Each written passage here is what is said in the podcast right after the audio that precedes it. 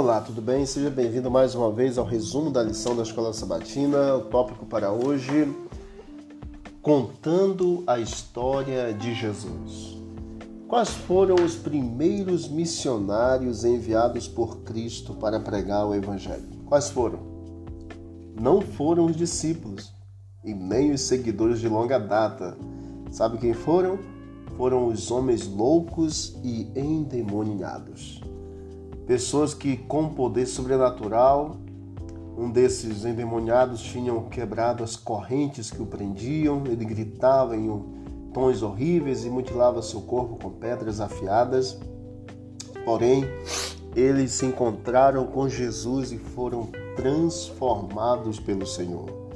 Ao Jesus libertar o endemoniado Gerazeno, ele desejava a companhia de Cristo, mas o Senhor não permitiu que ele ficasse no lugar que Cristo estava e o Senhor mandou para que ele fosse apresentar às pessoas aquilo que Jesus havia feito na vida dele.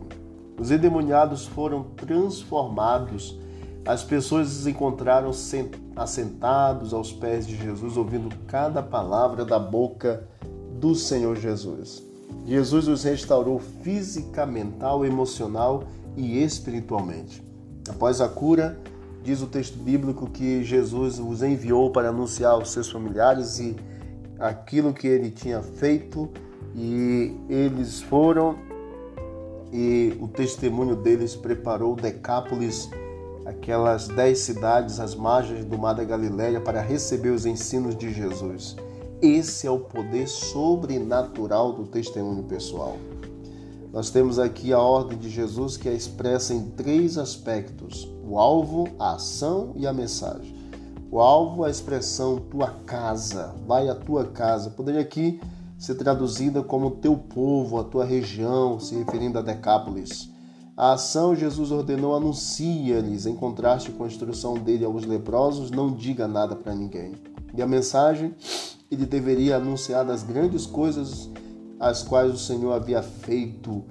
Ele era um retrato vivo do Evangelho de Cristo, da atuação poderosa de Deus. Então, queridos, o testemunho pessoal ele fala muito alto, tem um poder grandioso e com certeza, quando somos usados por Deus, podemos ser grandes testemunhas dele aqui na terra. Vamos orar? Obrigado, Pai, por todas as tuas bênçãos. Nos ajude a termos uma vida testemunho pessoal e que glorifique o teu nome, em nome de Jesus. Amém. Um forte abraço, vamos que vamos para o alto e avante, disse Jesus. Examinai as Escrituras, porque julgaste ter nela a vida eterna e são elas mesmas que testificam de mim. Um abraço.